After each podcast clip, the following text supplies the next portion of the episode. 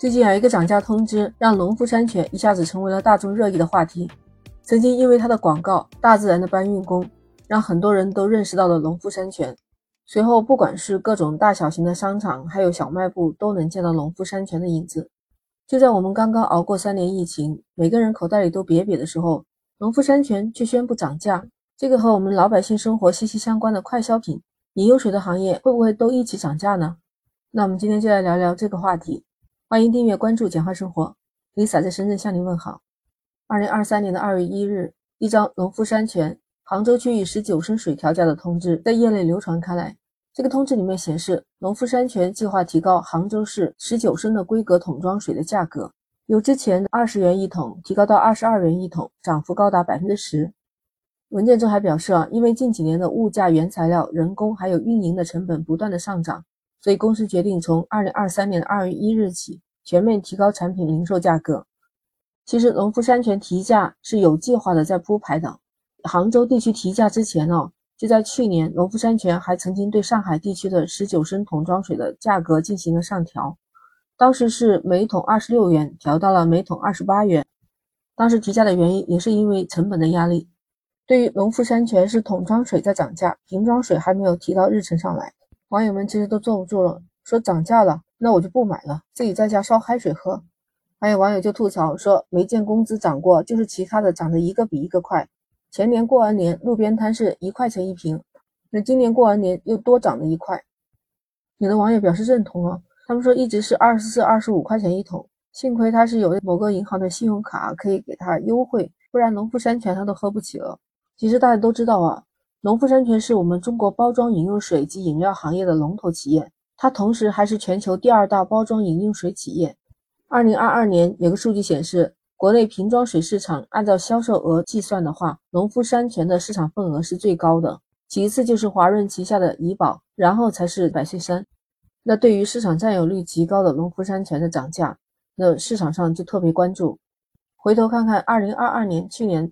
在成本的压力下，其实像百事、元气森林、李子园、三得利这些企业，其实都传出来了上调旗下部分产品的一些价格。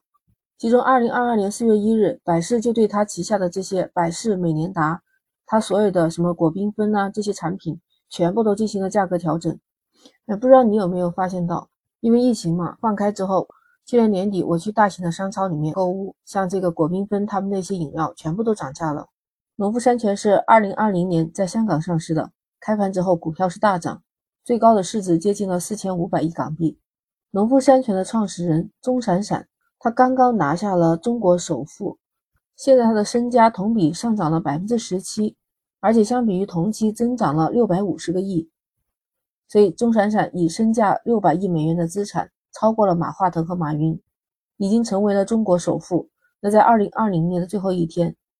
他超越了印度信实工业集团董事长穆克什·安巴尼，晋升为亚洲首富，凭借四千五百五十亿刷新了二十多年来中国首富身家的最高纪录。说到钟闪闪，那他是怎么样成为一代水王的呢？要说到上个世纪九十年代，钟闪闪一开始的职业是记者，他当了五年记者之后，到了海南，还怀着满腔的热血，希望从这个文学方面能创造出一番天地。所以那个时候，他一手创办了《明明时报》，叫《太平洋邮报》。当时因为销量太低了，没有办法就停刊了。他意识到只有经商才是出路，所以从那以后啊，他尝试过卖窗帘、对虾，还卖蘑菇，但实际上他几乎都是亏本的。哎，要说他命运还真的有转折点了。他当时受到以前担任娃哈哈集团区域代理的这种经验哦，在一九九一年的时候，他看到了非常不起眼的这个卖饮料是一门好生意。考虑到当时市场已经是饱和了，但是钟闪闪他又另辟了一条途径，他由一句广告词“我们只是大自然的搬运工”，哇，一下子突出重围，开启了自己水王的商业传奇。根据业内统计啊，过去一年的时间，农夫山泉的营业额接近三百亿，净利润是七十二亿，相当于每天净赚两千万。当然了，钟闪闪能够身为中国首富。他并不是只靠这个水能打败什么房地产大佬、互联网大佬的。你说，就凭那两块钱一瓶的饮用水，就能让他跻身为世界富豪？其实远远不够的。那他其实是投资了一个健康领域。当时卖水，他是赚得盆满钵满。他拿出了两千万，做了一个大健康的投资。要不说这人真的是很有眼光。他收购了一家专营生物制品的无名小厂，当场投资的时候他是看不起眼的，那这家小厂在二一年之后就成长为市值千亿的庞然大物了。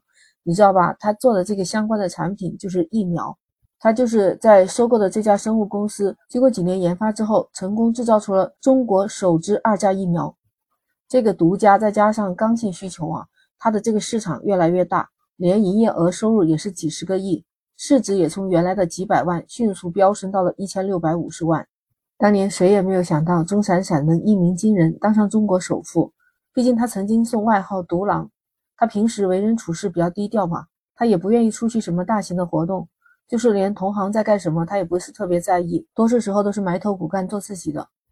但他有一点，就是他对自己看好的市场是始终抱有信心的。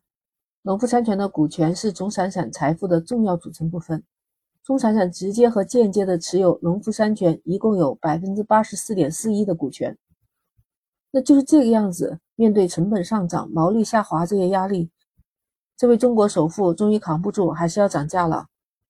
那我们刚才提到的杭州还有上海地区十九升桶装水的涨价，当然他们所说的原因呢，就是原材料、人力、运输这些成本在增长。